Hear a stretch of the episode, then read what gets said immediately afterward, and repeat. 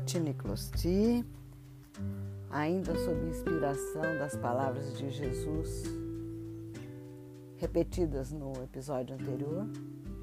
Bem-aventurados os mansos, ainda em clima de encerramento de um ano tão difícil esse quanto o anterior, quem sabe, mais ou menos, talvez até mais difícil, mas mergulhando então e justamente por isso, cada vez mais na esfera, no pensamento, nos sentimentos, nas lições dos sábios.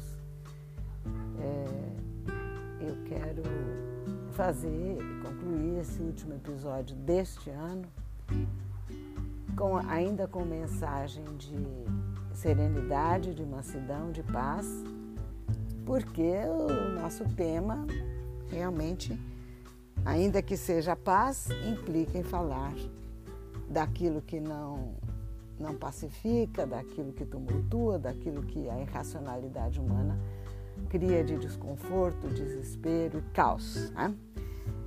Para hoje, pensemos um, pensemos um pouquinho em outra, outro mantra, outra oração, outro ensinamento precioso para um momento como esse. Deus, concedei-me a serenidade para aceitar as coisas que eu não posso modificar, coragem para modificar aquelas que eu posso e sabedoria para perceber a diferença.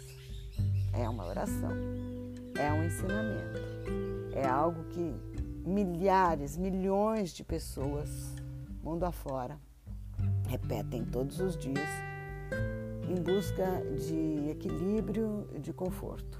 Né? E de fato, é, é um grande e precioso exercício percebermos que há, que há coisas que escapam do nosso controle e que há coisas que nós podemos resolver sim, que está ao nosso alcance. O dilema, a dor, muitas vezes é tentar identificar o limite. Né? Até aqui eu fiz o que pude, daqui para frente já não não, não tenho poder. Esta outra questão é da minha alçada e eu tenho medo ou insegurança para resolver, mas posso.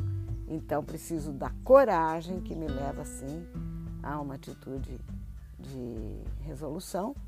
Então são, são lições preciosas para final de ano, né? sobretudo um final de ano como o nosso. 2021 Parece que 2022 promete uma esperança. Criou-se um novo verbo, para nós de antigamente a novidade, o verbo esperançar, mas parece que de fato ele significa algo mais do que apenas esperar, apenas desejar, apenas ter a conformidade, o conformismo, né? Que para algumas pessoas pode estar implícito na palavra esperança, esperança. Tenho esperança mas o esperançar é, dá uma conotação um pouco mais ativa, um pouco mais proativa do que é buscar um mundo melhor. Mas vamos voltar a falar, é, desta vez tentando não ser prolixa e sim pontual, para encerrar o ano, melhor ler um trecho, dizer de onde e deixar todos vocês percebendo em que configuração cósmica nós estamos novamente. Claro que todos sabem, mas é, não, não é demais acentuar, grifar e chamar atenção para um momento que não é o primeiro na humanidade, mas que é doloroso sempre que, que se passa da forma como está se passando hoje. Eu vou ler para vocês um trechinho.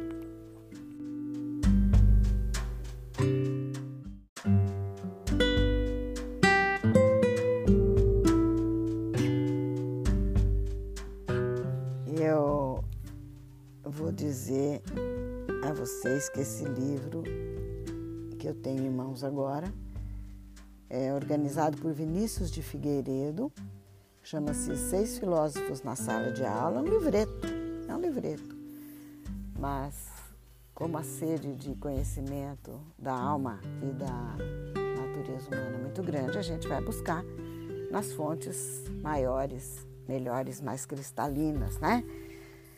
E eu já me referi a Platão no episódio anterior, já falei de que época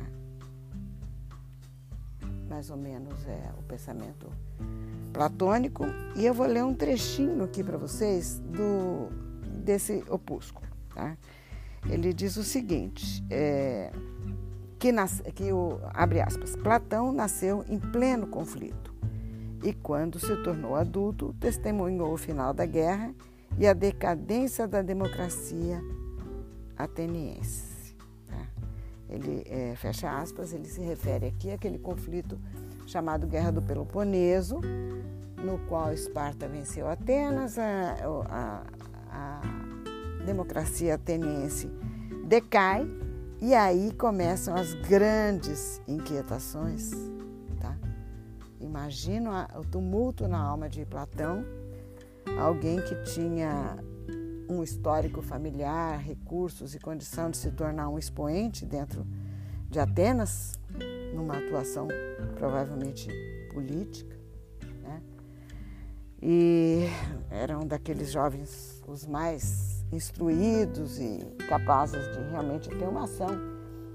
Mas é, é, eu imagino o tumulto na alma de alguém que saiu de um momento, que, que viveu num momento de, de transição da estabilidade da plena democracia ateniense para o tumulto que é a decadência da democracia com todos os recursos e com todos os recursos não, com todas as situações críticas que um momento de caos cria. Né? Por sorte, ele conheceu um homem chamado Sócrates, outro luminar, outro avatar, outra luz que percorreu a, as terras atenienses. E, e aí ele conseguiu equacionar minimamente né, todo aquela, aquele tumulto. Então, quando o autor desse livro vai chamar atenção para algumas coisas que, que se passavam naquela época, ele diz o seguinte. Então, agora eu vou ler novamente um trechinho, um trechinho para vocês, mas é, é um trecho que que ele destaca do historiador Tucídides para configurar, para delinear, para pintar melhor, desenhar melhor o momento em que o Platão questionava uma porção de coisas, né? E que justamente pôde aprofundar é, como discípulo, discípulo de Sócrates. Então, abrindo aspas, um trecho deste autor sobre a guerra de, do Peloponeso, escrito por Tucídides. Tais foram os excessos de crueldade a que a revolução levou, e eles pareceram ainda mais brutais porque foram os primeiros a ocorrer. Mais tarde, praticamente todo o mundo helênico ficou convulsionado. Dessa forma, as revoluções trouxeram para as cidades numerosas e terríveis calamidades, como tem acontecido e continuará a acontecer enquanto a natureza humana for a mesma. Assim, as cidades começam a ser abaladas pelas revoluções e as que são atingidas por estas mais tarde, conhecendo os acontecimentos anteriores, chegam a extravagâncias ainda, maior, extravagâncias ainda maiores em iniciativas de uma engenhosidade rara e em, e em represálias nunca antes imaginadas. A significação normal das palavras em relação aos atos muda segundo os caprichos dos homens. A audácia irracional passa a ser considerada lealdade corajosa em relação ao partido. A hesitação prudente se torna covardia dissimulada. A moderação passa a ser uma máscara para a fraqueza covarde. E agir inteligentemente equivale à inércia total. Fecha aspas. Considerações nossas agora, impactadas novamente cada vez que se lê, com as alterações semânticas, conceituais, linguísticas e de valores que um momento de caos na sociedade provoca nos seres humanos. E a, e a, e a percepção de Tucídides diz que, de, de que a, a, audácia irracional. É, a avó de vocês vive como todos os outros brasileiros que têm um senso crítico e uma sensibilidade humanística e social, percebe o impacto do comportamento irracional neste momento, nesta virada de ano em que nós desejamos o melhor para a humanidade, mas estamos presenciando o que há de mais irracional no comportamento, justamente daqueles que deveriam ser os nossos né, líderes. Fechando aspas aqui para o meu comentário. Na verdade, não, não foi leitura nenhuma, é o comentário da avó de vocês.